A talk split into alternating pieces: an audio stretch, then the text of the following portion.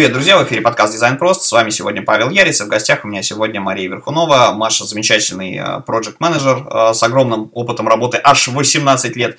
И, э, собственно, она пришла поделиться своим классным опытом. Маша, привет. Привет, спешу тебя сразу поправить. Наверное, не проект менеджер а все-таки дизайнер. Мы дизайн. Окей. Okay. Да, с тобой. Project... До проект менеджера мне еще очень далеко.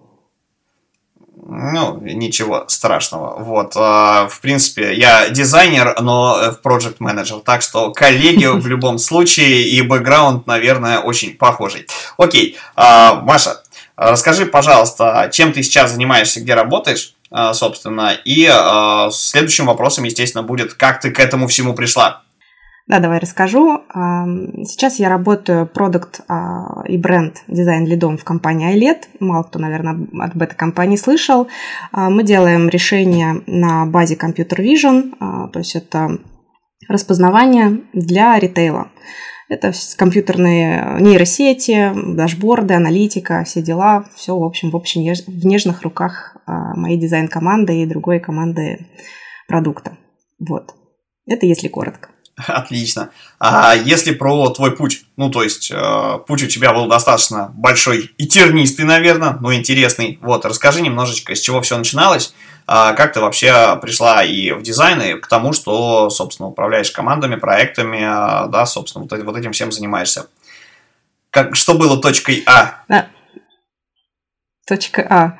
Меня часто называют дизайнером из 2004 года. В профессию я пришла случайно, но можно назвать, что я человек, который попал случайно, но просто свое призвание нашла просто раз и навсегда. Я за все эти 18, почти 19 лет ни разу не меняла свой, свою траекторию. Все время находилась в дизайне, пробовала просто разные направления.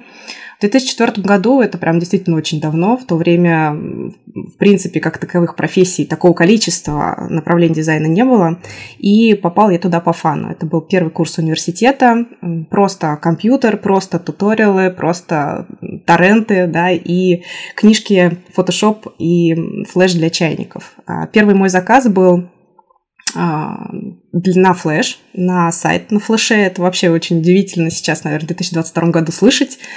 А, я буквально недавно нашла на просторах веб-архива а, свой первый-первый сайт, а, который вот записанный. И было очень сложно его воспроизвести, но я записала маленький кусочек, буду показывать своим детям и внукам, с чего вообще начинался путь их мамы. С чего начинался интернет? В 2000... Да-да-да, с чего начинался интернет, действительно. И тогда это было по фану, то есть никаких сложных, сложного пути в профессию, выбора, обучения не было тогда, это все было исключительно на коленке, исключительно с методом проб и ошибок, с чего, в принципе, сейчас, конечно, можно избежать. И, возможно, бы траектория моего пути была бы гораздо короче. Но в 2004 году имели, что имели, как говорится. И мой путь был именно вот начиная с веб-дизайна, причем именно сначала с анимации и презентации на флеше, а потом уже ну, классический веб-дизайн. А, в 2000 а, каком же это было, 2011 году, я уже попала а, в Яндекс, но не как дизайнер, я решила просто попробовать себя вне а, фриланса и вне внештатного вот этого сотрудничества с другими веб-студиями, попробовать себя в большой команде, в большой компании. Я работала в департаменте, э, в департаменте маркет, маркета и, соответственно, занималась модерацией премодерацией информации. А, проработала я там очень давно, о, вернее, недавно, очень долго, и очень благодарна команде Яндекса. Меня вот как раз вложили те навыки, которые, конечно, потом очень сильно помогли мне влиться уже в дизайн классический, а, продуктовый, который вот сейчас уже в целом можно назвать а, такой вот стандартом, теми стандартами, которые сейчас применяются во всех компаниях. Мне кажется, отличный, достойный путь. А, смотри, а, тогда вопрос следующий. Ты попадаешь в Яндекс. А, да, соответственно, в Яндексе все, естественно, а, не так, как в соло, и не так, как в студийном, скажем так, опыте. Да? Это история про, ну, еще, наверное, да, несмотря на названный год, это все равно, да, какие-то фреймворки работы, какие-то ограничения, какие-то корпоративные стандарты и общение с большим количеством людей. Вот у меня к тебе такой вопрос. Как ты поняла, да, как, как ты встраивалась в команду, да, то есть какие сложности были. И впоследствии, как бы поработав, ты уже как бы начала собирать свои команды, вариться в этом, да, как-то кем-то, может быть, управлять, да, собственно, вот строить вокруг себя, э, как вокруг сателлита, какое-то количество людей. Вот расскажи об этом опыте тоже, потому что, в принципе, наверное, у нас э, выпуск будет в этом ключе про построение карьеры и про, собственно, истории э, с тем, как собрать народ, который топит в одну сторону, а не мечтает развалиться каждый день по 10 раз.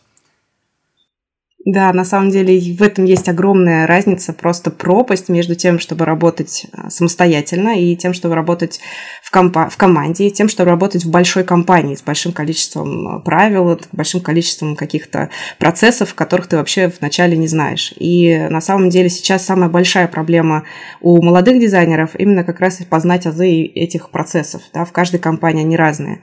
Я вот на самом деле не могу сказать, что я помню очень серьезные сложности относительно а, вливания в процессы компании. То есть если в Яндексе очень хорошо выстроен а, имплементация, процесс имплементации новичков, Соответственно, ну, достаточно просто все было настроено, все быстро мне выдали, все было все классно, все на рельсах, э, сразу встала и поехала. Но с другой стороны, Яндекс для меня был просто эти четыре года, это про преодолевание себя, преодолевание своих каких-то комплексов. То есть если я раньше общалась с небольшим количеством людей, one-to-one, то есть встречаешься с заказчиком, обсуждаешь, в общем, в принципе, вести коммуникацию с одним-двумя людьми это не так сложно. Но когда ты каждый день, и вообще, в принципе, твоя работа заключается в том, чтобы общаться в день, не знаю, с 20-30 людьми, а я занималась именно еще и а, проверкой информации, мне нужно было совершать большое количество звонков, а, для меня это было просто такой некий стресс-тест, потому что, к слову сказать, для меня это такая была психологическая моя проблема. Я очень сильно переживала, когда я знакомилась и общалась с новыми людьми. Это прям для меня было очень сложно. И по факту Яндекс для меня был такой школой жизни. А, после этого мне прийти в другую компанию, после Яндекса у меня был там маленький небольшой перерыв на декрет, скажем так, я после этого пошла уже по а, профессии, уже в части дизайна, пошла в Барс Групп, из которой которой я вышла уже дизайн-директором пару лет назад. И для меня проблемы э, коммуникации с большим количеством людей уже не вставало. То есть Яндекс это прям очень классный такой вот был шаг для того, чтобы научиться правильно общаться с людьми, научиться в принципе просто делать первый шаг, научиться а, выстраивать разговоры, потому что зачастую а, вот эти маленькие а, small talks, как вот их называют, небольшие разогревающие разговорчики, они имеют прям значение огромное для ну, плане а, успешности разрешения этого вопроса. Вот. А после этого я пошла, получается, в Барс, а, но я пошла обычным дизайнером, просто в команду. То есть для меня было просто влиться в какой-то уже, знаешь, вот я не пришла со своим уставом, там уже просто все было выстроено. Тебя просто посадили, включили и объяснили, что надо делать. Самое интересное был вот момент как раз карьерного роста, когда мне пришлось именно появилось у меня внутреннее желание построить там другие дизайн-процессы. Зная, как это было в Яндексе, как это работает, мне захотелось, посмотрела, я думаю, блин, ну вот правильно же вот так вот, надо сделать вот так вот. И после этого у меня началась такая достаточно бурная деятельность, и она, конечно, в большей степени была связана с а, общением, коммуникацией с другими людьми, и антикризисной, скажем так, можно ее назвать, был преодолением каких-то, не знаю, суждений, э, противоречащих э, их идеологии, я даже не знаю. То есть создать что-то новое в крупной компании это не так просто. И, соответственно, через э, пару лет я оттуда вышла уже дизайн-директором подразделения, которого ранее, в принципе, не было. И я думаю, что очень круто. Сейчас там ребята развиваются и растут, и дизайн-система их тоже растет. Хотя даже и в помине ничего подобного в 2016 году там никто ни о чем об этом не думал. Вот. А если говорить про текущую компанию, я тоже перешла а, в компанию единственным дизайнером. И вот спустя два года у меня команда, и мы уже там выстраиваем свой процесс, встраиваемся в продуктовую разработку, выстраиваем маркетинговые какие-то процессы и, соответственно, развиваем дизайн, а, растим его, взращиваем, холим и лелеем. Как-то так. Супер. Не, ну звучит на самом деле как сказка, и а, понятно, да, что люди не рассказывают про свои факапы и сложности а, на самом деле часто, да, но э, тем не менее это на самом деле довольно тернистый путь и э, ежедневный стресс. Это просто чтобы люди не обольщались и не думали, что... Абсолютнейший ежедневный стресс. Да. Это сто процентов а, стресс, слезы были, сидя в туалете, за, просто там было такое преодоление, куча барьеров, которые, в принципе, может... Вот они в основном все связаны именно проблемой с коммуникацией. То есть это даже не сколько технические какие-то проблемы, вопросы освоения новых скиллов и навыков, у меня с этим никогда не было проблем. То есть ты просто, если есть у тебя мотивация, ты э, всегда все найдешь, информацию найдешь, курсы, видео. Короче, в принципе, чему-то научиться новому это не так сложно. Сложнее договориться и начать применять это на практике и реально вот притворять это в жизнь. Вот это действительно очень сложно, и этому я до сих пор учусь. Сказать, что я там спустя 18 лет что-то там считаю себя каким-то супер-мега-спецом, вообще нет. Я думаю, что просто я такая только в начале таком отрезке пути, у меня есть какой-то опыт, которым я с удовольствием делюсь, а, то есть всеми своими ошибками и достижениями, естественно. Научиться еще вообще впереди, не знаю, полно чему. На, на самом деле, мне кажется, что все, кто говорят, что э, всегда были готовы э, чем-то делиться и не было, что называется, корон на голове, есть небольшая доля лукавства, потому что у всех неофитов э, есть, э, собственно, да, большая когнитивная история, когда ты, ну, условно говоря, 2000-е годы же, я когда проживал все это дело, просто наступает такой момент, когда у тебя долго какая-то штука либо не получалась, э, либо у тебя что-то получилось, ты накопил пул знаний, и у тебя получилось то, что ты хотел, ты вышел, вырываешься на новый уровень, и вот этот момент есть коварная история. Ты начинаешь э, часто, да, если у других не получается, у тебя получается, собственно, ты начинаешь на них смотреть как король, типа, ха, а я, а я круче, чем вы. Вот, вот эта штука, она быстро проходит, да, до момента, пока ты не сталкиваешься с ситуацией, когда ты перестал работать. Но, тем не менее, вот э, такой момент, э, да, как бы чувство превосходства гипертрофированного, он, в принципе, присутствует. Э, часто часто у людей, да, когда вот ты совершаешь какой-то либо карьерный рывок, либо рывок по скиллам. Я, наверное, тут не соглашусь. У меня просто, может быть, это вопрос еще и гендерный такой. Я не ощущаю себя чувство превосходства, я ощущаю, наоборот, какой-то свой внутренний растущий, давящий на меня долг, что я должна максимально а, обезопасить, может быть, а, предупредить, где-то помочь сократить этот путь, потому что реально, ну, блин, столько эм, стресса, столько слез и столько каких-то проблем, да, которые можно было бы преодолеть, зная какие-то вещи, просто иногда даже элементарные. Там прям можно было сократить полгода, зная там, каким образом нужно выстроить общение с теми или с теми людьми, как по какому процессу пойти, как вообще нужно, на какой козе подъехать к этому, как съесть слона по кусочкам, а не пытаться сразу засунуть его целиком в рот. Понимаешь? Ну что ж, Маш, тогда давай, собственно, по теме зайдем, что называется, с козырей, и э, сразу вопросы с конца в середину выпуска переставим, собственно, по совету нашим э, слушателям, кто сейчас начинает, э, ну, кто мечтает о карьере в продукте или в большой компании, типа Яндекс, Сбер, да, то есть что-то очень большое и такое кажется волшебным. Вот, собственно, как туда попадать, да, как туда попасть, как там выжить и вообще с чего начать карьеру. То есть, вот как человеку, который этот, э, понятно, что уже давно прошел не, э, этот путь, но который, собственно, вот э, без короны видится, да, как, который занимается менторством, поддержкой и, собственно, организацией ребят, которые в том числе э, не имеют того опыта, который имеешь ты. Знаешь, тут, во-первых, это очень объемный ты поставил такой вопрос. Я, наверное, его, как вот только что сказала, поделю по кусочкам, да, и попытаюсь его на них ответить. Uh-huh. Во-первых, э, для начала для тех ребят, кто в целом вообще хочет э, построить карьеру, да, то есть э, для начала нужно определиться, а хочешь ли ты сразу пойти в большую компанию, потому что для всех не обязателен такой путь, чтобы начать конкретно с какого-нибудь гиганта, вот попасть в мясорубку, чтобы тебя там, короче, покрутило, повертело, из тебя что-то сделало, сделала, и ты потом пойдешь уже на рынок и будешь там а, что-то ну, более востребованное, чем где-либо. Конечно же, работа в крупных компаниях, она прибавляет очки. В первую очередь это означает, что ты человек системный, это означает, что ты знаешь процессы, и ты погружаться будешь меньше, чем остальные, у кого такого опыта нет. Именно поэтому ачивка, что ты работал в Яндексе, в Мыле, ВК или еще где-нибудь, это прекрасно. Но с другой стороны, с другой стороны, не у всех этот путь а, именно такой. То есть а, вопрос, а, проблема, например, у многих в том, что они не готовы сразу к такому количеству общения, допустим, да, то есть если ты UX, UI, э, если и ты интроверт, то я, для меня, у меня для тебя плохие новости, потому что придется общаться очень много. Это очень странно. У меня бывало, что приходили ребята на менторство, такие достаточно прям вот откровенные интровертные, когда задаешь вопрос, насколько тебе легко общаться, насколько тебе легко задавать вопросы, насколько тебе легко легко найти решение через других людей, возникают проблемы, да. И если человек попадает в корпоратив, вот в большую корпорацию с, таким, с такой структурой, для него это будет адски тяжело. То есть это просто реально будет такая жуткая школа жизни, которая, скорее всего, приведет к выгоранию. Скорее всего, да, то есть это либо в худшем случае разочарование в процессе, в лучшем случае там болячки от стрессов привет. А, соответственно, нужно разобраться, нужно отталкиваться от себя в первую очередь. А, зачастую можно попробовать себя с небольших компаний, просто попробовать небольшие какие-то процессы, да, просто себя попробовать в том, а вообще нормально тебе в этой профессии или нет, потому что не понимая, сразу после курсов, попадая в эту большую корпорацию, Многие просто хотят какой-то тусоч, да, хотят э, какую-то просто корпоративную жизнь, не понимая, с чем они столкнутся.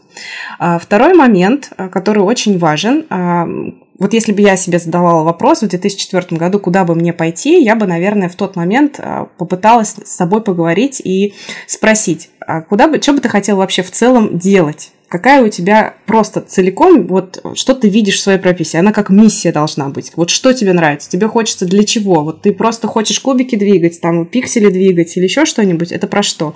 Или тебе хочется делать какие-то э, классные вещи, э, либо тебе нужна постоянная смена картинки.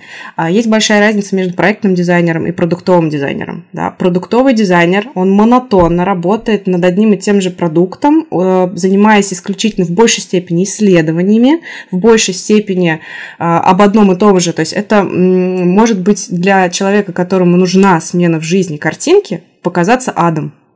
Хотя, с другой стороны, не попав еще туда, он будет думать, блин, это же просто космос космический, это то, куда вот нужно стремиться. Продуктовый дизайн – это просто вышка. Там, типа, вот самая последняя точка карьерная, мне туда нужно бежать. А может быть, он просто построит супер карьеру в проектном. Поэтому разобраться в себе, в первую очередь, да, а, понять, что нравится, понять, а, какой психотип, свой собственный, да, понять, а, насколько комфортно работать в большом количестве людей, с кем, понятно, понять, работать хочется. После этого отталкиваться. Если ты хочешь работать в корпорации, я бы, наверное, сразу бы определилась, какой, в принципе, тебе импонирует, какая компания. Изучить про нее все, что ты можешь изучить максимально. А, изучить людей, изучить работы, изучить а, все внешние HR-ресурсы, а, пообщаться с кем только можешь пообщаться и попытаться зайти в компанию через людей, а не через HR. То есть через HR это очень сейчас, как ты понимаешь, долго, муторно, зачастую Я просто... тебе целый собственный кейс могу э, даже рассказать. Вот. У нас, ну, у нас не вечер исповедей, но это на самом деле э, помогает. То есть мы об этом постоянно говорим в подкасте, что если хочешь куда-то пойти работать, желательно изучить компанию, чем она занимается, да, и выходить на людей, минуя HR, чтобы э, это к HR пришел запрос, что позвони этому чуваку, а не э, твое резюме где-то в помойке валялось, там, не знаю, с HeadHunter, э, да, в, в папочке разгрести когда-нибудь в следующем году. Вот, э, это действительно так. Но есть еще один очень важный э, момент, э, да, как бы у нас есть когнитивные искажения у всех, э, потому что, ну, даже если ты имеешь какой-то опыт, тебе кажется как раз, да, что ты там а, король мира, но беда в том, что твой опыт может быть не абсолютно релевантен а, тому, что требуется от вакансии. И вот ты упомянула историю про исследование, а, да, как бы про то, что это в большей степени, это на самом деле не в большей, это в максимальной просто степени история для Абсолютно. продуктовых дизайнеров, да, истории. Например, я некоторое количество времени назад э, попробовал, собственно, у меня посетила идея светлая, что что-то как-то клиенты все поотваливались в связи э, со всякими э, двухлетними страстями, которые э, да, на нас обрушились. Э, вот, собственно, сначала одно, потом другое и что надо бы что-то, наверное, в офис пойти, заодно как бы пойти туда, куда захотел, захочется, да, собственно, то есть позаниматься именно продуктом. А до этого у меня студийный опыт, да, приходят клиенты, говорят, мы хотим avp и у них уже есть а, какой-то, ну, что-то, от чего можно оттолкнуться. Крайне редко приходится, а, да, собственно, с пустыми руками. И ты это делаешь. То есть, вроде как с исследованиями работаешь. Но беда в том, что в продуктовой компании, а, собственно, когда ты пытаешься туда простучаться, даже если тебя пригласили на собеседование, ты пообщался, и вдруг внезапно ты получаешь отказ. Ты начинаешь выяснять, в чем дело, а это тоже целый квест. Потому что как только тебе отказали, ты уже как бы все, с тобой рвут все контакты. А, вот, а, как бы ты начинаешь пытаться понять, а что же, собственно, происходит, что же такого на рынке произошло, ну, просто очень давно работы не искал, что вроде бы опыт релевантный есть, вроде бы все круто, но а выясняется, что а, тот процент а, работы, который ты выполнял по, ну, условно говоря, да, давай назовем это каздевом, то есть продуктовая работа, именно, да, исследования, да, собственно, какие-то интервьюшки а, первичные, да, то есть вот это все, а, что у тебя этого нет в, в нужной степени. То есть, как бы, да, ты знаешь в целом, что это такое, и тебя можно рассматривать. То есть, тебе нужно обнулиться, грубо говоря, чтобы прийти, да. То есть, тут ты э, по студийной работе, условно говоря, да, там по какому-то удаленному продакшену, э, ты там был middle senior, и как только ты перешел в не другую студию, да, условно говоря, а вот в команду, собственно, связанную с продуктом, э, ты можешь себя рассматривать только исключительно в роли джуна, если ты не делал точно такой же продукт. А, да, там, от и до. Ну, условно говоря, что если ты работал в Сбере, а, перешел в Тинькофф или наоборот, э, да, то, соответственно, да, делал ту же самую приложеньку, а, как бы, ну, наверное, окей. А по-другому не получится, если вот скилл-сет отличается хоть, э, ну там, не, не скажу, что чуть-чуть, но если вот у тебя э, фокус был в другую сторону. И вроде бы ты делал то же самое, но вроде бы как-то не подходишь. И вот это очень важный момент. В этот момент как раз и нужен ментор. Мне это просто, я веду подкаст о дизайне, у нас много классных, э, да, собственно, людей приходят, с которыми можно пообщаться, есть кто-то из клиентов, есть кто-то с рынка. У ребят, которые только-только вошли в профессию, собственно, им сложно максимально найти вот как раз ментора. Ментор, его задача в направлении направлении тебя. А, то есть это по факту, э, с одной стороны, не чувак, который а, откуда-то как вот, знаешь, с онлайн-курсами есть, там есть э, ну, преподаватели по-разному там называют, там, а, да, кто-то ментор, кто-то там, э, господи, всякие страшные слова есть, короче говоря, да, там, типа, mm-hmm. ну, по, по сути, препод, преподом и остается, да, то есть его задача проверить домашнее задание, проверить, насколько ты соответствуешь курсу. Но, да, но, собственно, а, вот этот человек – это не ментор. Почему? Потому что ментор – это чувак, который тебя направляет, он заинтересован в твоем проекте, он в него погружается. А, сторонний человек, когда он не работает с тобой в одном проекте, или когда он не заинтересован в этом, чтобы прям погрузиться в него и дать тебе клевую обратку, а, вот, собственно, он ментором быть э, как бы может только если он там с тобой на короткой ноге. И вот очень сложный момент найти себе ментора. Вот что бы ты порекомендовал ребятам, чтобы найти себе человека, который э, поможет тебе решить твои задачи? Но сейчас есть большое количество ресурсов, которые прямо так называются «Найди себе ментора, наставника». А, в том числе и я начала свой путь с такого сервера, сервиса. Не хочу его здесь рекламировать, скажем так. А, но, в принципе, если просто вбить и э, там, наставничество да, в IT, мне кажется, сейчас будет э, выходить как минимум ресурсов 5 уже в топе, да, в котором большой выбор ребят, которые работают в разных компаниях. И это, скажем так, продолжение моего спича относительно подготовки да, к, к собеседованию в компании мечты. Вот ты как раз просто продолжил. А, к вопросу о выборе компании, изучении ее максимально со всех сторон. И еще я хотел бы к твоему, вот, получается, спичу добавить, что а, перед тем, как э, готовиться вообще в целом даже выйти на разговор с кем-то из этой компании, если даже у тебя, тебе повезет и ты попадешь напрямую к кому-то из команды дизайна, нужно подготовиться как к проекту. А сейчас реально ребята, мне кажется, где-то даже ленятся немного, они такие после курсов начинают сразу пинговать напрямую, э, искать какие-то контакты, напрямую пытаться выйти без подготовки. Но на самом деле, скорее всего, такой вот эм, скажем так, процесс, он обречен на скорее эм, провал, нежели на какой-то позитивный результат, потому что если действительно подготовиться как к проекту, если а, подготовить свое портфолио именно под запрос самой компании, если изучить команду, как а, какую-то информацию получить о команде, которая есть в компании, о процессах, посмотреть видосов очень полно, не знаю, конференции, то есть это же все открыто сейчас информация. Сейчас а, HR-дизайн, бренд, он же вообще качается всеми, кому не лень, они все это дело устраивают, и попробовать реально подготовить свое портфолио под запрос, и свой рассказ тоже более, а, более интересно, да, более показать себя с разных сторон, потому что зачастую сейчас ищут не технические навыки, как ты сказал, потому что в одной компании ты получаешь одни навыки, там одни грейды, в другой компании у тебя может быть совершенно другой грейд, и нет ничего страшного в том, что, например, из одной компании ты вышел middle, а в другой компании тебе предлагают зайти джуниор, джуниором, ты понимаешь, что там, например, достаточно быстрый карьерный рост, ты наберешь вот это за полгода, максимум год навыки, которые нужны, да, с учетом там твоего бэкграунда, года. И совершенно замечательно встроишься и финансово, и карьерно в структуру этой компании. Нет ничего страшного в даунгрейде, и это не значит, что, что тебе надо снимать с себя погоны и все твои медали, да, и как будто бы в окоп спускаться, да, и снова копать землю. Это вообще неправда. Вот. А у меня, например... Ну, на самом деле многие так воспринимают все это дело. Почему? Это, Потому это что зря. мы привыкли... Абсолютно. Нам с детства, с детства еще на уровне школы вбивают линейный рост. Что-то типа да, с первого по 11 класс. Согласна. Вот, и, а, а, а, от единицы до пятерки. Я с таким вот столкнулась как раз. Получается, что я вышла с позиции дизайн-директора крупного федерального разработчика, да, то есть это прям, ну, не самая маленькая компания, скажем так, она прям в топе. И э, фактически ушла в стартап.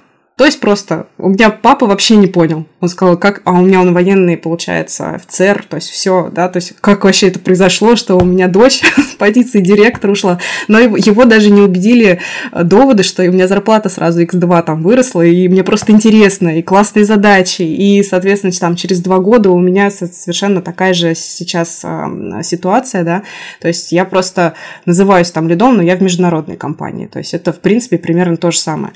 И даунгрейдиться ну, не нужно воспринимать это как нечто страшное, наоборот. А это просто такое некое время тебе для того, чтобы освоиться. И для компании это тоже некий безопасный вот этот период, когда они э, в тебя вкладывают больше времени и средств, чтобы ты побежал потом, да, то есть в среднем, э, вот, например, в B2B, кстати, в сложных э, каких-то бизнес кейсах, в сложных процессах время погружения дизайнера, оно вообще может исчисляться месяцами. То есть я вот, например, до конца не въехала до сих пор, спустя два года, в сложные бизнес-кейсы своих клиентов, которые пользуются нашим решением. А вообще, чтобы побежать быстро, мне понадобилось там от трех месяцев, наверное, до полугода, чтобы начать уже быстро, например, макетировать, быстро делать какие-то решения для, для продукта. И это нормально. Просто нужно к этому подходить более осознанно, да, не, не ждать, что у тебя сразу горы посыпятся, денег, зарплата сразу ну, топ вообще. Да, но я, я, я здесь еще, да, немножечко флипнем назад всю эту mm-hmm. историю, а, да, соответственно. И вот давай к моменту трудоустройства. Чтобы тебе разбираться с бизнес-кейсами, надо, чтобы тебя туда взяли. Вот смотри, ты уже хорошо, классные вещи порекомендовала, да, готовиться к резюме, к, прости, к собеседованию, да, подготовить портфолио под эту компанию и так далее. А, можешь чуть, вот прям чуть-чуть конкретней, да, собственно, что в себя должно включать портфолио продуктового дизайнера, в отличие от чувака, который идет в студию или идет в какой-нибудь стартап, а, где больше, ну, условно говоря, где будут в большей степени а, как бы смотреть на его скорость работы в граф-редакторе, ковыряние, да, сборки компонентов, описание передачи разработчика, то есть, если не про техническую часть говорить, а вот про истории э, с исследованиями, да, соответственно, и про историю, там, работу, выработку метрик, тестирование гипотез и так далее. То есть, вот, вот, вот, вот эту историю, как, как это могло бы выглядеть? Ты знаешь, вот сейчас прям, э, может быть, крамольную вещь схожу каждой компании чаще всего ищут определенного кандидата. Не ищут какого-то универсальную машину, универсального солдата, который знает просто все. Вообще, если посмотреть по вакансиям, как они их описывают, то, мне кажется, знать вот это все, что написано в вакансии, физически невозможно. А, в компании, где работает дизайн-команда, там вот реально работает команда. Какой-то, получается, дизайнер знает больше про там, исследования, другой больше обладает аналитической способностью описывать а, и а, понимать вообще исследования, понимать, интерпретировать эти цифры, другой больше про а, прототипирование wireframe, третий и так далее, и так далее. Процессы у всех действительно разные. Мы, нам принято вот сейчас говорить о том, что дизайнер продуктовый должен, прям вот вообще прям как отче наш, должен все там типы исследований знать, уметь применять и прям вот бежать с ними. Дальше он должен уметь вот это, он должен уметь описывать, писать документацию, информацию, должен уметь общаться с аналитиком, должен, должен, должен. А вообще, если, например, ну, как бы попытаться приложить на мой опыт, я всегда искала кандидата определенного. Для меня было важно, да, какой-то определенный набор технических навыков, а, соответствующих, которые я описываю, там, уверенное, там, э, допустим, понимание, как можно решить задачу, что нужно пойти, спросить, выяснить, как нужно какой-то, э, как нужно выяснить вот это, как нужно провести какой-то опрос небольшой и так далее. А, но в целом, например, я точно искала для себя более а, там, системно мыслящего человека, который может а, сбалансировать команду генераторов идей. То есть, допустим, у меня полно, может быть, э, дизайнеров, которые просто офигенно делают какие-то классные штуки, генерируют фонтанирует просто идеями, но нужен человек, который это все дело успокоит и все это переведет в системное русло. И здесь, соответственно, для меня критерий больше а, именно найти такого системного человека. И если, допустим, у этого человека есть какой-то небольшой отрыв в плане технических навыков, я готова в него вложиться, но потом у меня вырастет такой самостоятельный спец, который просто мне будет на вес золота, то есть вложиться немножко сейчас в него, чтобы потом просто он меня супер побежал. И у меня таких, вот таких кандидатов в моей жизни было четверо, а двое из них остались руководителями уже, хотя пришли ко мне после университета. Вообще. А, это просто потенциал... Вот пока не сказала, что было, было их четверо, у меня это просто был как мед на это самое, на душу такой. Потом говоришь, а такие люди, они на деревьях не растут, их за всю жизнь было четверо. Да, а, но если говорить про очень, ну, прям про крупные компании, а, я сейчас с опыта, скажем так, своего хождения по собеседованиям, то есть я до сих пор продолжаю и уже на протяжении многих лет хожу просто вот для себя на собеседование и всем очень сильно рекомендую, даже если вы трудоустроены. Это очень крутая практика для того, чтобы просто как раз себя подтягивать на предмет и понимать, что происходит на рынке и какие происходят запросы в специалистов. И учитывая свой опыт хождения по собеседованию, он, он реально подтверждает тот факт, что, люди, э, что в основном компании ищут определенного человека. И в моем случае совпадение с тем, что написано в вакансии, с тем, что меня спрашивали и проводили вот несколько этапов собеседования, оно совпало один единственный раз в жизни за последние 8 лет. А в остальных случаях э, в основном задавали очень конкретные вопросы про конкретную ситуацию и как я конкретно в этой ситуации поступлю. То есть мой э, стиль мышления интересует именно стиль мышления.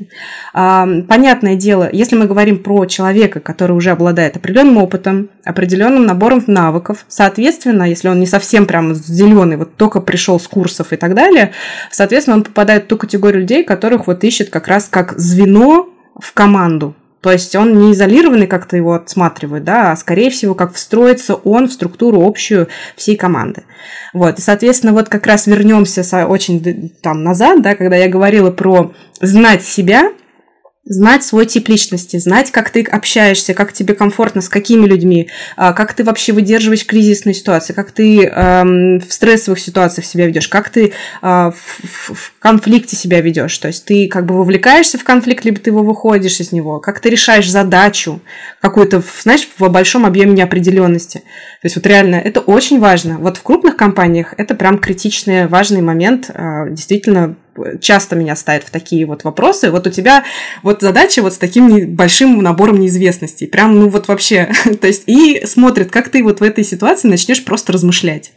И никто меня никогда не спрашивал даже на позицию middle дизайнера, а знаю ли я там, как строить компоненты, фигмы, там, layout и все остальное. В принципе, то есть они могут поковыряться там в этом во всем, и все сразу по любому, ну, как бы дизайнеру достаточно опытом, достаточно поковыряться в парочке твоих экранов, чтобы понять, как ты себя ведешь в макете да, чтобы понять, ты как бы подходишь или не подходишь в этом вопросе. Вот, поэтому вот личность, она, мне кажется, действительно сейчас имеет большое значение. Мы вообще живем в эру human to human, когда вообще вот, важно вот человеческие качества. Я бы здесь все-таки, да, я бы не то чтобы поспорил, но вставил такой э, в противовес 5 копеек, потому что, ну, как, как мне многие товарищи говорят, я на собеседованиях зачастую действительно там, а, если собес состоялся, там, а, вылажу на харизме, а, да, то есть я замечательным образом, не стесняясь, там, коммуницирую без каменного лица и ответы сыпанием шаблонных фразочек, но при этом, да, как бы история про техническую часть, она действительно бывает очень забавной, то есть когда бывает, тебя интервьюирует конечно. HR, а, с HR у тебя все, ты уже там, ты поговорил, вы замечательно по -по пообщались, ты собираешь чемоданы и думаешь, ну, техническое собеседование, позвонит сейчас твой тим лид и нормуль. Вот, а технических собеседований может быть несколько, вот, а, да, может быть не одно. Я была до четырех в одной компании. Ну, у всех разная система, да, но тут беда, беда в том, что, блин, ты приходишь на второй собес там или на третий, и у вас все хорошо выстраивалось, э, ты замечательным образом там с тобой мило щебетали, давали, может быть, даже какое-то тестовое, и потом э, тебе задают еще какие-то вопросы, опять же, от тим лида, как правило, э, да, и вдруг тим лид э, съезжает, что называется, то есть говорит, что, слушай, вот здесь ты как-то что-то вдруг сказал неуверенно, ты думаешь, хо, поясни-ка, да, ну, тебе не поясняют, э, да, как бы вот, а в другой ситуации может сложиться какая-то еще такая странная история, и тебе просто, ну, отказывают. Ну, ты знаешь, и как... самое страшное, вот самое страшное, я сейчас тебя еще, прости, я завершу мысль, я у тебя хочу э, спросить еще э, одну вещь, сейчас вопрос пока я не забыл, это история про то, как переживать отказы, если их слишком долго и слишком часто, потому что это реально может выбесить и выбить из колеи просто любого, да, вне зависимости от опыта, его харизмы, его там как это называется, характера, да, то есть веселый или грустный, а, склонный к депрессии или нет. Вот, а, то есть как переживать такие вещи, если их действительно очень долго.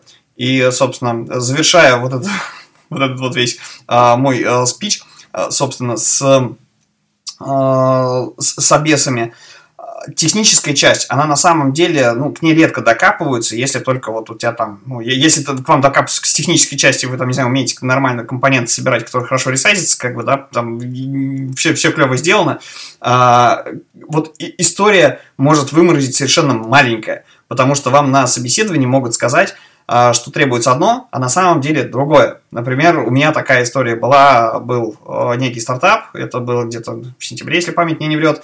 А, чуваки, значит, э, армянские, ну, в смысле, армянские корни имеет стартап. А, соответственно, позвонили, вот, мы замечательным образом пообщались. Изначально человек, с которым я общался, говорит, что типа, эй, мне нужен UI-дизайнер, который сейчас э, будет там разгружать меня, а потом, соответственно, на него можно будет перекинуть еще какие-то задачи, потом, короче, типа, либо будет другой какой-то проект, либо, соответственно, в этом проекте он остается и там занимается дизайн-системой, которую мы вместе так разработаем. А, второй раз с ним пообщались, тоже замечательно. Короче, когда созвонились с тим лидом всего этого дела, вот, а, как бы потому что оказалось, что у него он тим лид, как выяснилось, а, вдруг выясняется, что типа, а готов ли ты заниматься, развивать ферстиль? Я такой, стоп. Вот, там же другая история была. Ну, говорю, ну, в принципе, готов. Там еще и обстановка, так как, да, это а, был а, там сентябрь, условно говоря, она располагала к тому, что, о, круто, можно релацироваться. Вот, а, но после этого мне написали, что, типа, сорян, ты как-то неуверенно сказал про ферстиль. Вот.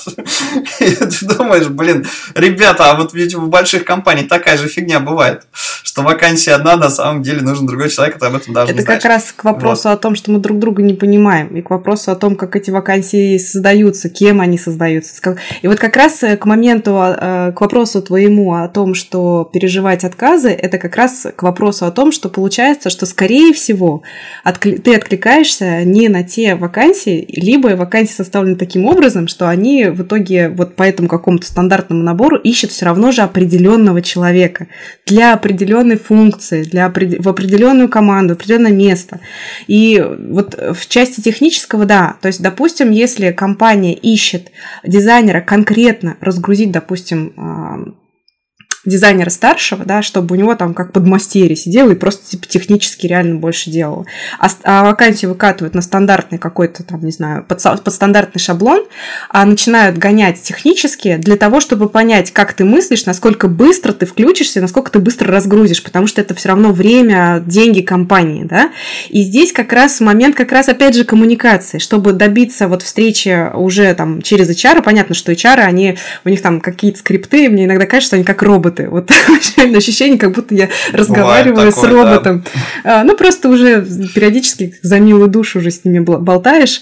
Вот. И э, получается, что в момент, когда ты попадаешь уже в команду, а, вернее, общаешься с дизайн-лидом, допустим, главная задача еще и твоя в том числе, то есть ты же не пришел, как вот, знаешь, все на, на просмотр, как в театре, что ты такой актер, и на тебя вот так вот сидят и смотрят. Это там, типа, что сделать? Плие, да, там, или еще что-нибудь.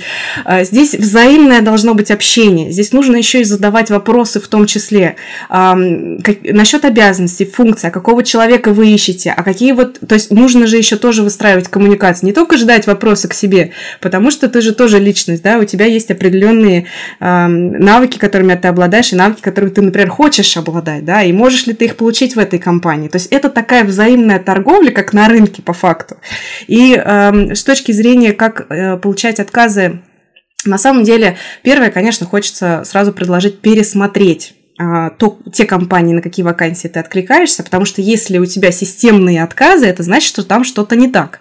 А, это означает, что ты откликаешься... А может быть, не там что-то не так, а может быть, э, со мной что-то не так. Становится, может быть, что-то не так. То есть вот в этой вот просто связке компаний, в которой ты отвлекаешься или вакансии, и ты со своим портфолио, опытом и желанием на какую-то должность попасть, скорее всего, там кроется какая-то вот пропасть недопонимания. То есть э, ищут другого человека, а ты просто пытаешься туда попасть с каким-то нерелевантным, действительно, может быть, э, э, своим портфолио, нерелевантными, не знаю, ожиданиями и так далее. То есть у тебя могут быть ожидания завышенные, заниженные, наоборот. То есть это как раз к вопросу о том, какого человека ищут. Всегда за вакансией есть определенный портрет. Ну, прям вот, вот к бабке. Мы, мы пере, переклипицировали, короче, сейчас, мне кажется, подкаст в эту историю «Как найти любовь» всей своей жизни. Да, да, да. Ну, на самом деле, ты понимаешь, как бы я вот серьезно вспоминая весь свой опыт, а, сколько я пыталась а, попасть в какие-то в какие-то компании, сколько я получала отказы. То есть сейчас я периодически хожу на собеседование, и даже сейчас я получаю отказы. Это нормально, даже будучи там, типа, вот,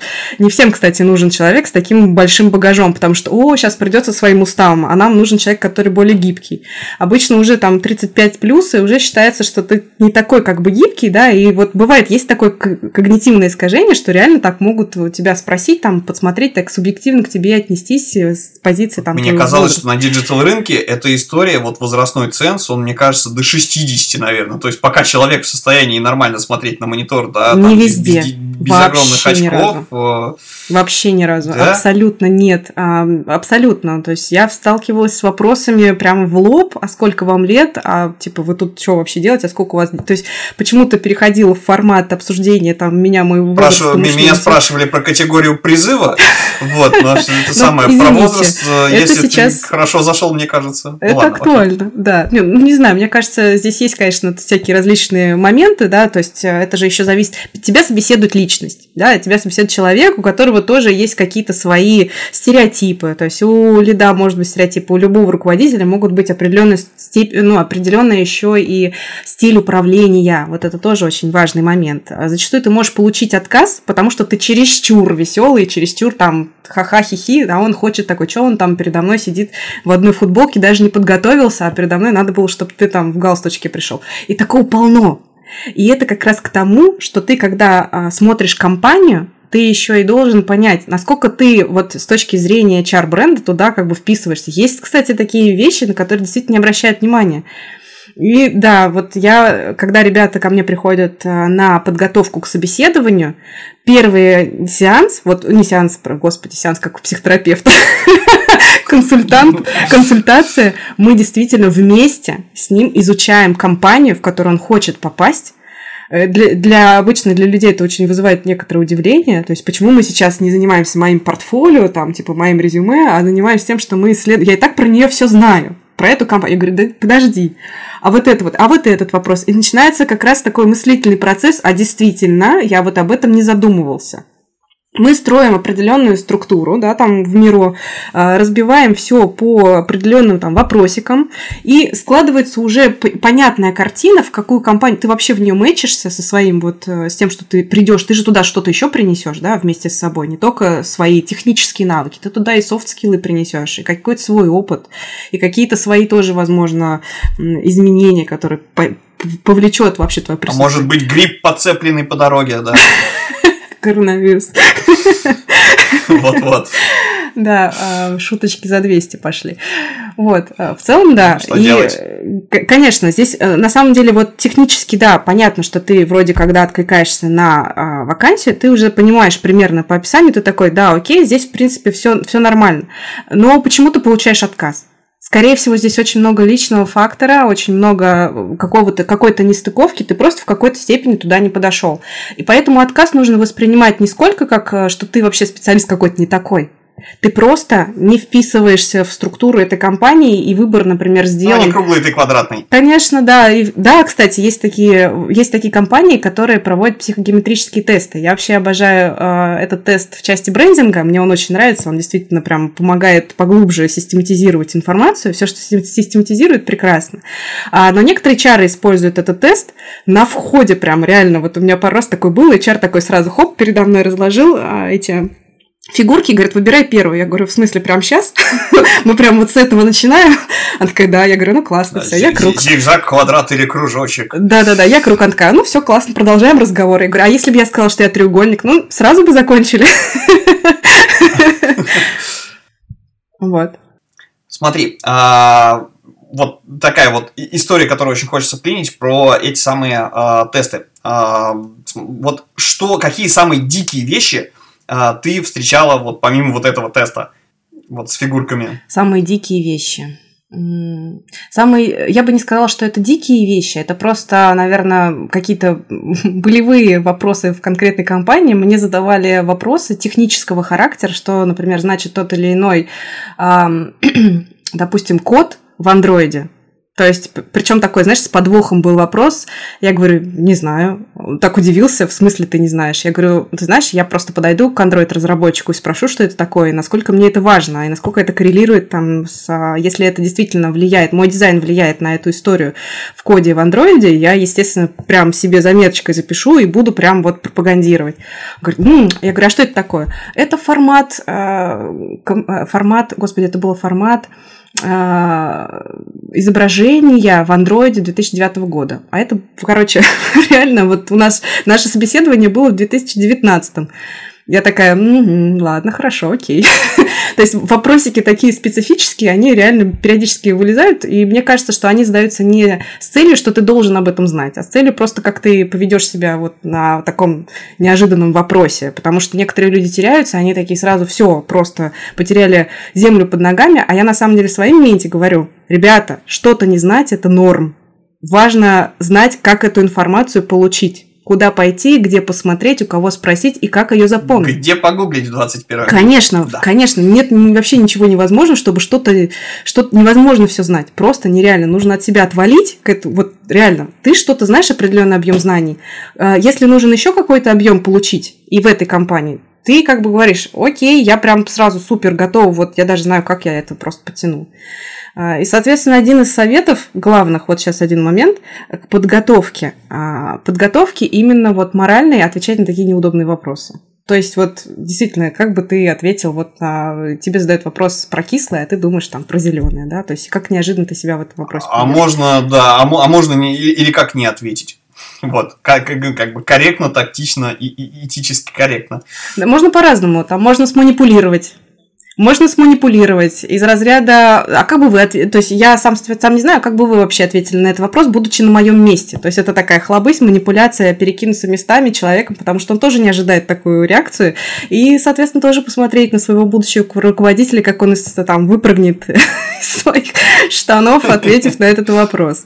То есть, как бы, блин, изучать нужно вот именно стратегию коммуникации. Это, кстати, реально решающий фактор иногда бывает в а, моменте принятия решения о том, чтобы нанимать или нет. Ну, это э, что, что-то не знать на самом деле. Психологически, наверное, да, окей, но это действительно людей расстраивает. Мне кажется, к этому очень сложно подготовиться и отстать сложно? от себя, если речь идет именно про трудоустройство, про собеседование. Потому что когда ты не знаешь что-то, когда тебя взяли, тебе подразумевается, что ты по скиллсету подошел, ты все равно молодец, и тебя признают, что ты имеешь право что-то не знать. А на собеседовании ты чувствуешь себя э, как на экзамене, как будто сейчас ты неправильно ответишь, и тебя будут бить током. Бывают совершенно э, дикие вещи, а бывают э, вещи интересные в том числе, да, потому что, например, для того, чтобы вот из последних вещей, с которыми я сталкивался, э, были два теста, э, оба меня, в принципе, повеселили, порадовали, ну, в хорошем смысле, то есть первый был, это история, знаешь, вот этот вот, вот тест на логику, типа все рыбы караси, но не все караси рыбы, вот, простейшая вещь, да, как бы, которая, ну, всем, кто логику в школе или в ВУЗе так или иначе, да, собственно, изучал, проходил, с такой штукой сталкивался, проблем нету, да, как как бы ты там, ну, захочешь, не запутаешься. А, это работа с абстракциями логическими. А, как бы, но фигня в том, что ты когда раскрываешь эту табличку, меня первые 15 минут я кайфовал. Вот, потом меня это так достало, то есть ты к концу, они уже повторяются, эти вопросы в разной интерпретации, одна и та же фигня, короче, думаешь, блин, когда это зараза закончится, меня это бесит. Вот, это первая штука была. А вторая, мне скинули интересный достаточно тест а, личности руководителя, как он, IPI, там 4 буквы, я все время забываю. Тест Адизиса. Ну, короче, этого перса, который книжку-то еще написал про стиль управления, а, неважно, короче, а, там типа, ну, не бывает идеальных руководителей, да, у них какие-то вот там а, два или три качества развиты, да, там вот, и типа выбери абстрактно там из четырех понятий, которые к этому самому. Вот, тоже немножечко как бы странная история, все заполнил, а, я получился руководитель, который, типа, может при желании разобраться во всем, но, типа, хочет не, хочет не проявлять инициативу, ломать все и строить новое, а хочет именно, как бы, вот, выстроить процессы и фигачить, например.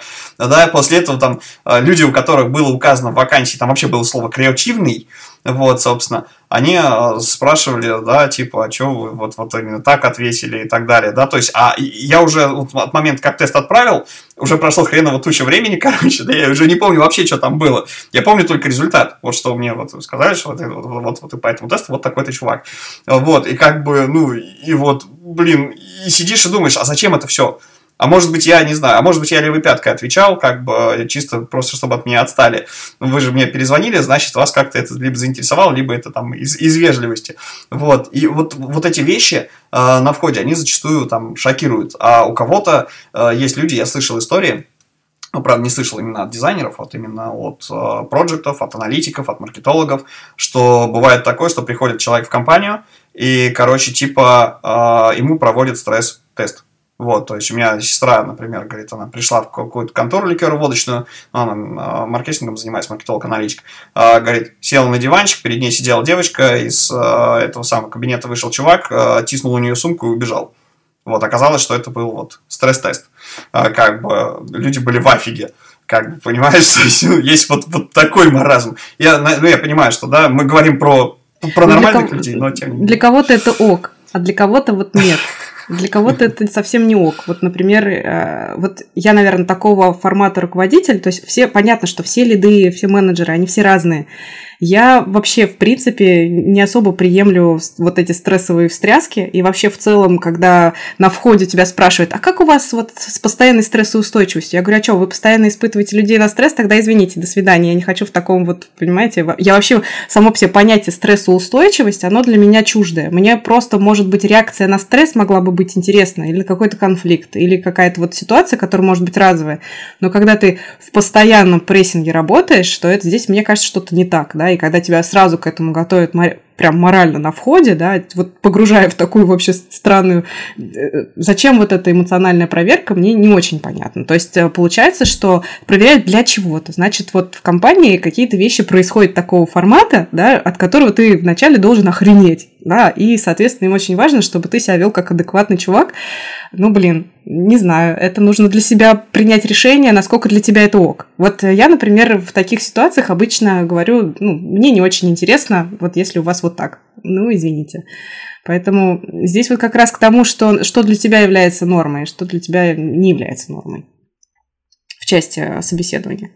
Да, э, вопрос, э, как к этим вещам относиться, э, да, соответственно. И здесь есть тоже, знаешь, такая когнитивная ловушка, потому что если вспоминать свою практику, не знаю, там, 2006 года, когда я был прям юн зелен, что называется, и хвататься пытался за любую работу, ну тогда ты сама понимаешь прекрасно, да, что рынок был другой, и мы не по, по интернету что-то искали, а там газеты из рук в руки, условно говоря, да, еще дизайнера. Точно, точно, ну, еще из рук в руки были.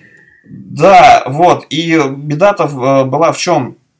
А, когда ты слишком долго что-то ищешь, и у тебя, или у тебя слишком часто отказывают, ну, то есть реально долго, ты уже готов, уже все, подножный корм кончился, короче, да, тебе срочно куда-то надо.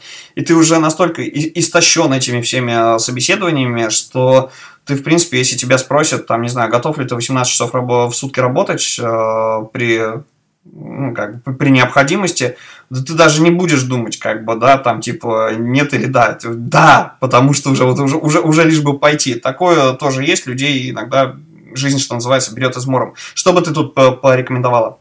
Здесь у меня все-таки будет э, такая, ну, список, наверное, рекомендаций. Первый. Если э, действительно большой процент отказов, нужно разобраться в том, насколько ты правильно вообще отзываешься, насколько ты правильно оцениваешь э, себя, насколько ты правильно оцениваешь компанию, куда ты отзываешься. Здесь, в принципе, сразу это звоночек к тому, что нужно пересмотреть.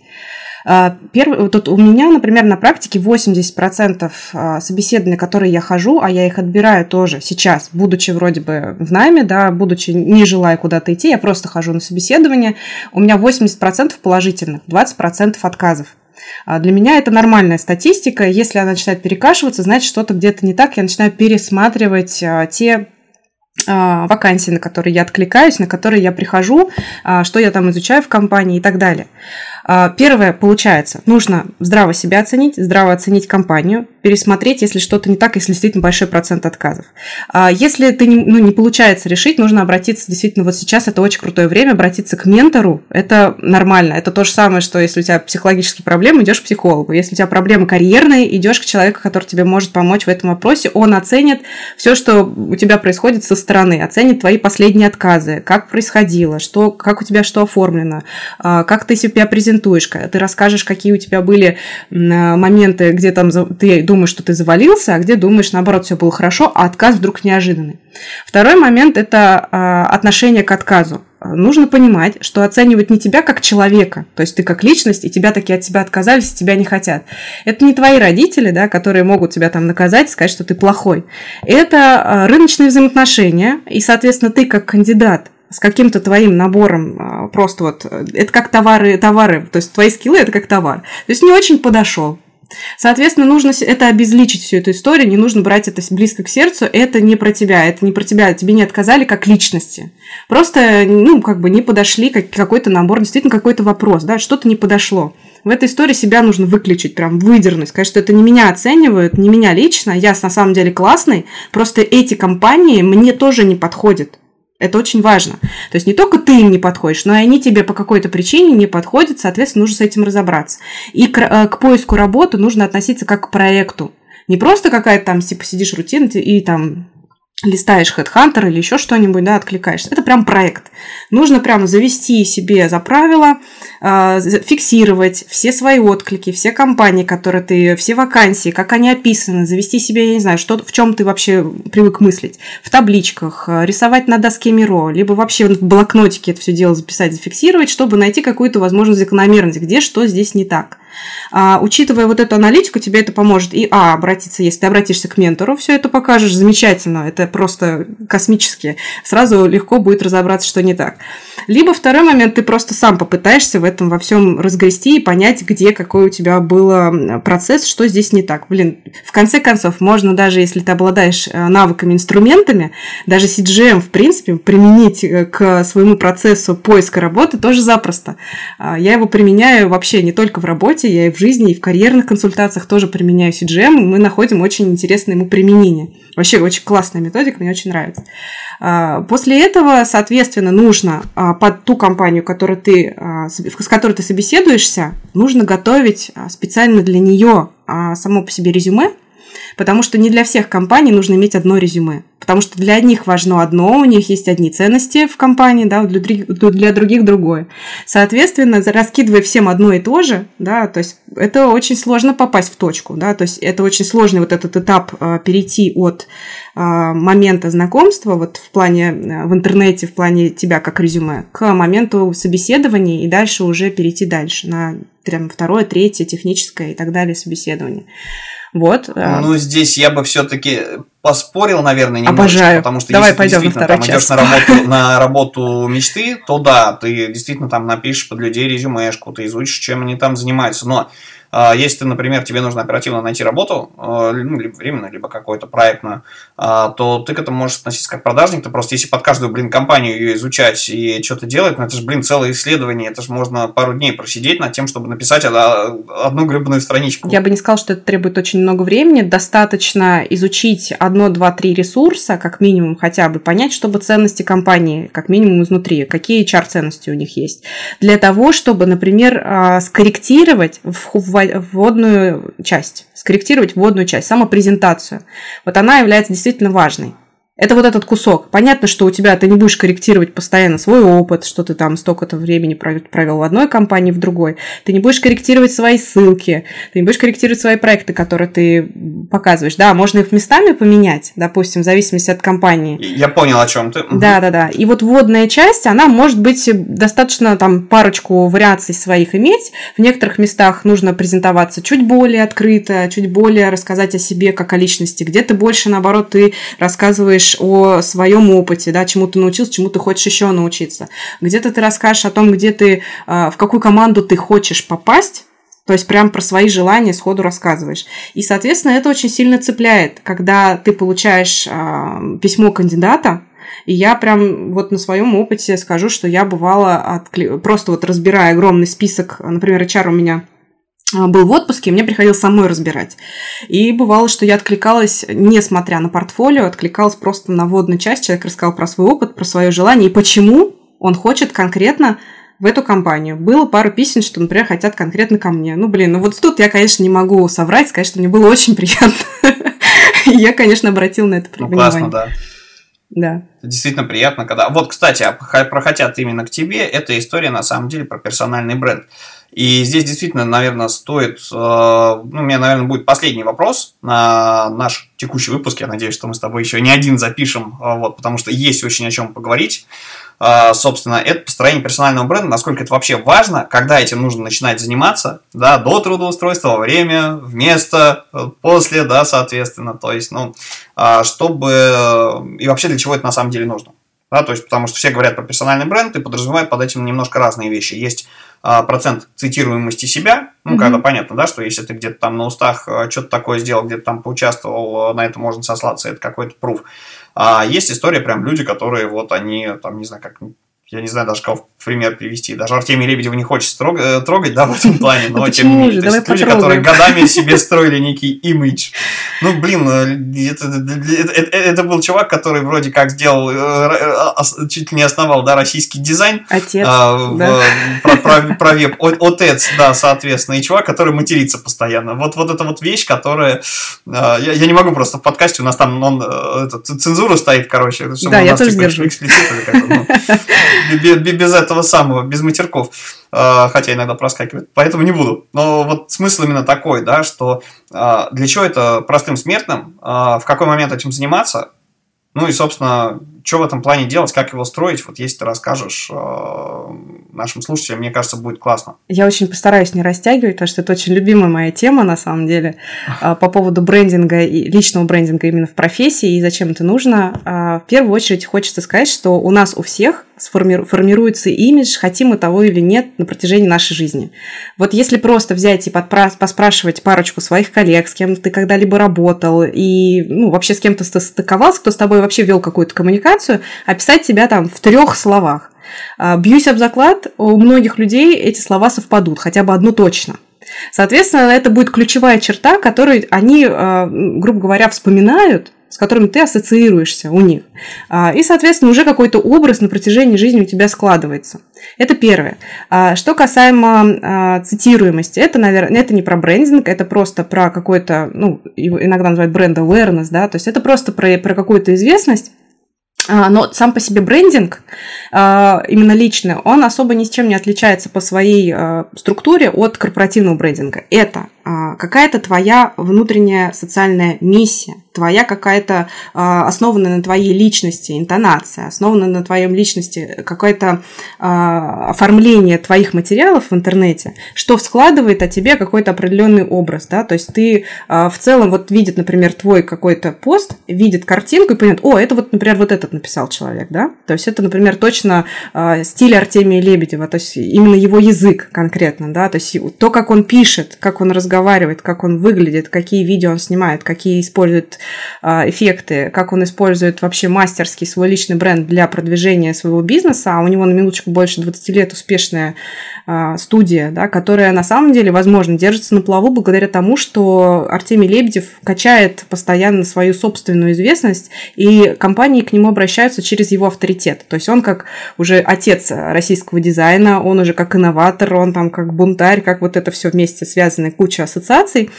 А, соответственно, построить свой, построить свой личный бренд а, в профессии – это круто. Почему? Первое, тебе начинают доверять, да, то есть тебе начинают доверять внутри твоей компании, твоим даже самым странным идеям. Они могут просто реально, э, ну, реально воплотиться в жизни, хотя, будучи э, каким-то no-name дизайнером, ты просто пришел в компанию, никто не согласится на эту заварушку. Да? А второй момент, э, соответственно, ты становишься активом компании. А компания начинает это понимать, и это отражается на твоей заработной плате, потому что э, с тобой хотят работать. В компании, компания становится достаточно известной на рынке. Возможно, если это B2C, то доверие к продукту компании через тебя тоже возрастает. То есть это такие взаимосвязанные цепочки, твое участие в community, да, то есть это а, приравнивается к деятельности компании, появляется уровень доверия. То есть, грубо говоря, если а, Юра Ветров пришел из Мейла, он там поднял такой вот дизайн community, да, он перешел в Райфайзен и сразу там наверняка выстроилась к нему куча дизайнеров, которые хотят с ним работать в Райфайзене. Хотя вроде бы, да, то есть как бы где был Райфайзен относительно дизайна до Юры Ветрова? Никто особо не возбуждался в его сторону, не хотел там прям вот молился там работать. А личный бренд реально очень сильно влияет и на вертикаль карьеры, и на горизонталь в плане там финансов. И если вдруг когда-нибудь ты захочешь а, сделать свой собственный продукт, Соответственно, у тебя не будет ни проблем ни с командой, и уровень доверия к твоему продукту на входе. Капитал такой да, да, да, да. Э, э, бренд это на самом деле капитал. Действительно, это прям твой конкретно актив. Но он, конечно, требует вложения, э, вложения усилий, потому что держать все это историю а, в такой консистентной, обязательно а, такой ретрансляции миссии, то есть обязательно для чего-то. То есть ты не просто такой замечательный, всем все рассказываешь, у тебя должна быть миссия. Вот, предположим, а, у Юры Ветрова, да, миссия, он прям реально конкретно занимается образовательной сферой, а, выращивает а, дизайн-менеджеров, да, в, это, в, в этот мир. А, я, допустим, у меня моя миссия тоже образовательная, карьерная, но в части коммуникации. Я помогаю а, с выгоранием выгоранием, помогаю вот с какой-то социализацией дизайнеров в компаниях, да, и решением именно коммуникационных проблем, потому что Технический дизайн выучить, ну, то есть сейчас очень много ресурсов, очень много возможностей его выучить, людей очень много, кто об этом пишет. В коммуникациях и каких-то проблемах э, социализации человека в э, коллективе никто не пишет. Ну, то есть этого не так много, да, то есть это просто ты на своем опыте наживаешь. Соответственно, вот эта миссия, она является основой личного брендинга. Без нее это просто, не знаю, светить везде своим лицом, растить популярность. скажем не, так. Не-не-не, ну, естественно, как бы оно должно на чем-то зиждиться, например, там, миссия, миссия нашего подкаста, собственно, собирать дизайн комьюнити. Это ребят, просто очень в душу, в сердечко, поэтому я тут. Делиться, да. Маша, кстати говоря, ведет свой телеграм-канал. Вот. И можешь вообще рассказать про свою вот социальную деятельность, потому что мы ссылки на тебя приложим обязательно к э, описанию к выпуску. Если у людей есть запросы, с чем они мор- могут к тебе написать, что Маша, привет, там, не знаю, я Федя, вот, я выгорел, условно. Ну, Можешь ли ты с этим помочь? Да, конечно. Э, ну, у меня достаточно, с одной стороны, большая активность в телеграм-канале, я много пишу, скажем так, о подкапотной части дизайна, где-то, может быть, пишу про эмоции, где-то я пишу про психологические какие-то основы фундаментальные, которые нужно знать в дизайне, но в последнее время я еще и, конечно, цепляю социальные вот эти моменты, а, связанные с профессией, сложности, связанные с профессией, с которыми люди сталкиваются. И а, в этом плане я стараюсь писать достаточно объемный материал и собираю людей, которые готовы этот материал где-то воспринимать, переваривать, и, соответственно, у меня такое достаточно камерная, такая достаточно узкая а, комьюнити вокруг, небольшое, поэтому welcome, если кому-то действительно очень интересно где-то пофилософствовать, где-то поразмышлять, где-то поделиться своим опытом, пожалуйста, в мой телеграм-канал, а, который одноименный, Мария Верхунова, дизайн, эмоции, смыслы. А, также пишу подкаст, очень нерегулярно, но как, как могу, пишу. Вот, пишу подкаст, читаю лекции. В основном читала офлайн лекции, всегда фри, всегда бесплатные, про карьеру, про какие-то психологические аспекты, про манипуляции много рассказываю в дизайне. А, в ближайшее время буду записывать. Но они все будут в свободном доступе, все в моем канале. Пожалуйста, я воспринимаю свой канал, свой комьюнити как партнеры. А, я не ожидаю, что вы придете ко мне как клиенты. Это, скажем так, некий способ мой внесения какого-то моего вклада, не знаю, полезного в комьюнити. Если я кому-то могу быть полезна, пожалуйста. Собственно, вот, наверное, Мне все. кажется, это самая главная вещь, э, которая должна быть, потому что это, блин, э, реально не могу сказать, что прям не, не хватает, но не хватает э, людей, которые сидят не по отдельным чатикам, а все-таки начинают общаться. Обязательно. Это тоже большая да. какая-то рассоциализация, не знаю, как И ты знаешь, сейчас большой а, рост, окей. извини, пожалуйста, я тебя перебил, очень большой рост угу, вот как угу. раз э, расслоений даже среди дизайна комьюнити. То есть сейчас в связи с сложившимися обстоятельствами люди все равно даже в профессиональном плане умудрились поделиться. То есть вот на зеленых, красных, белых, в общем, те, кто за, кто против. И очень много вот этой возросшей напряженности и очень много возросшего стресса. Соответственно, я, наверное, в текущий период времени прямо несу такой некий свой внутренний флаг. Мне очень хочется помочь, конечно, людям где-то, может быть, выговориться, где-то какие-то проблемы решить. У меня тут киска пришла, сори, придется это вырезать. Да не, не придется. Можно оставить. Ко мне тоже постоянно приходит кошка. Она фактически, мы говорим, что Киса у нас э, Киса сегодня в эфире выступает была, продюсером да. и программным директором нашим э, подкастом. Точно, точно. И, соответственно, мне очень хочется создать некое пространство, где можно какие-то вещи обсудить, да, которые могут действительно очень сильно влиять и на профессию, и на самочувствие себя, да, и на выгорание, на все остальное. А, Материалов стараюсь печатать э, много, говорить много. То есть у меня, в принципе, достаточно много материалов, которые я в свободном доступе есть. А Если есть необходимость а, проконсультироваться, это тоже, в принципе, welcome. Вот. Но в части частного времени здесь я, к сожалению, не могу предложить совершенно бесплатные услуги. Здесь, если когда мы говорим про решение частных вопросов, это просто консультирование. Да, и это нормально, я считаю. Абсолютно, ведь надо же где-то брать еще время на работу, жизнь поспать. Жизнь поспать. Иначе как бы... Погулять с Да, и, иначе тебя просто, да, тебя просто завалит э, вопросами, на которые ты будешь отвечать. Да, это невозможно, и, э, конечно, Это да. будет несправедливо. Окей, друзья, а все ссылки на Марию мы оставим, собственно, в описании к этому выпуску. Если что, как, как повтори, пожалуйста, еще раз про дизайн, смыслы и что-то там, как это называется, чтобы тебя могли найти те, у кого э, UX плохой в приложении для подкастов, когда не отображается описание. То есть в телеге вот, вот в твой канал. Просто по имени Мария Верхунова, дизайн, эмоции, смыслы, это уже, мне кажется, такой хвостик, а, который можно не вбивать, мне кажется, так найдется совершенно спокойно. Отлично.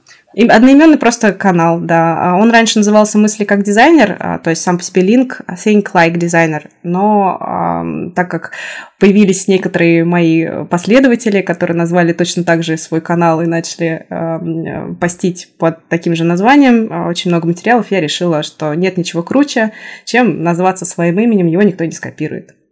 Вот, теперь ты Алексей. Окей. А, Нет, да, на самом деле шикарно. А, В общем, а, на самом деле все круто. А, Я очень жду тебя в гости к нам в подкаст а, еще много-много раз, потому что нам есть о чем поговорить а, фактически по каждой из тем, которые мы сегодня затронули. Можно провести отдельную, там, ну, чуть ли не лекцию. По крайней мере, да, это обсосать, что называется, со всех сторон. Друзья, если у вас к Маше есть вопросы, вот, и вы таки найдете время, я категорически рекомендую либо ей в телеграм-канал, либо, собственно, в описании, ну, точнее, в комментариях к этому выпуску на, в наших соцсетях а, эти вопросы задать. Мы обязательно все зафиксируем и в следующем выпуске с Машей все ответим. А может быть, даже она а, посетит нас в наших соцсетях, если мы там на ее тегнем, и, соответственно, ответит на ваш вопрос лично, будет у нее наличие свободного времени. А, С вами были Павел Ярец, в гостях у нас сегодня была Мария Верхунова, А, и э, мы сегодня говорили о том, как, э, собственно, да, начать строить карьеру, вот, собственно, какие бывают страшные собеседования и почему важен персональный бренд.